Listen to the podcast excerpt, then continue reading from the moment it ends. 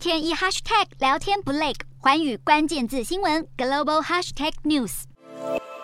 美股第二季财报周进入第二个礼拜，重量级企业的成绩单备受关注。十八号美股一度延续上周五的反弹行情，但就在苹果公司传出要放慢征财脚步后，涨势吐回，苹果股价尾盘大幅走低，下跌百分之二点零六。今年以来跌幅累积百分之十七。同样作为科技公司的 IBM 财报表现亮眼，第二季销售成长百分之九，每股盈余成长近百分之八十，来到一点六亿美元，超出分析师预期。不过值得注意的是，尽管财报还算漂亮，IBM 盘后还是下跌了百分之四。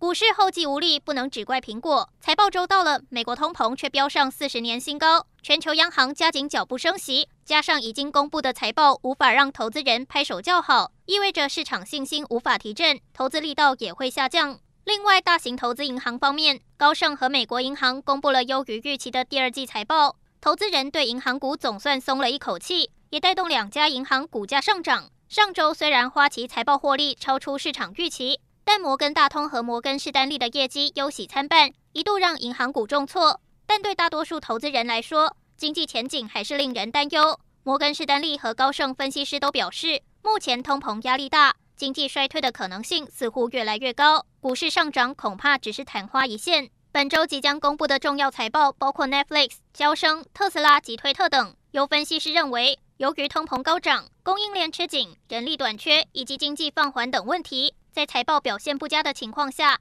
企业措辞是一大关键，不仅会影响投资人对企业的担忧，同时也牵动美国联准会如何解读经济以及政策布局。